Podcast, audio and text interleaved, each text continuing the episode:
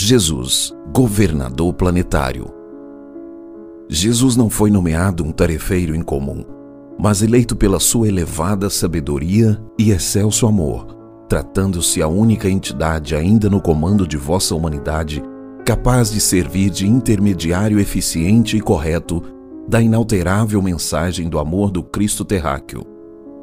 Jesus foi o sublime médio da entidade arcangélica, responsável pela consciência espiritual do vosso orbe, espécie de elo vibratório, proporcionando a fluência do amor crístico até a maior capacidade de assimilação da humanidade terrena.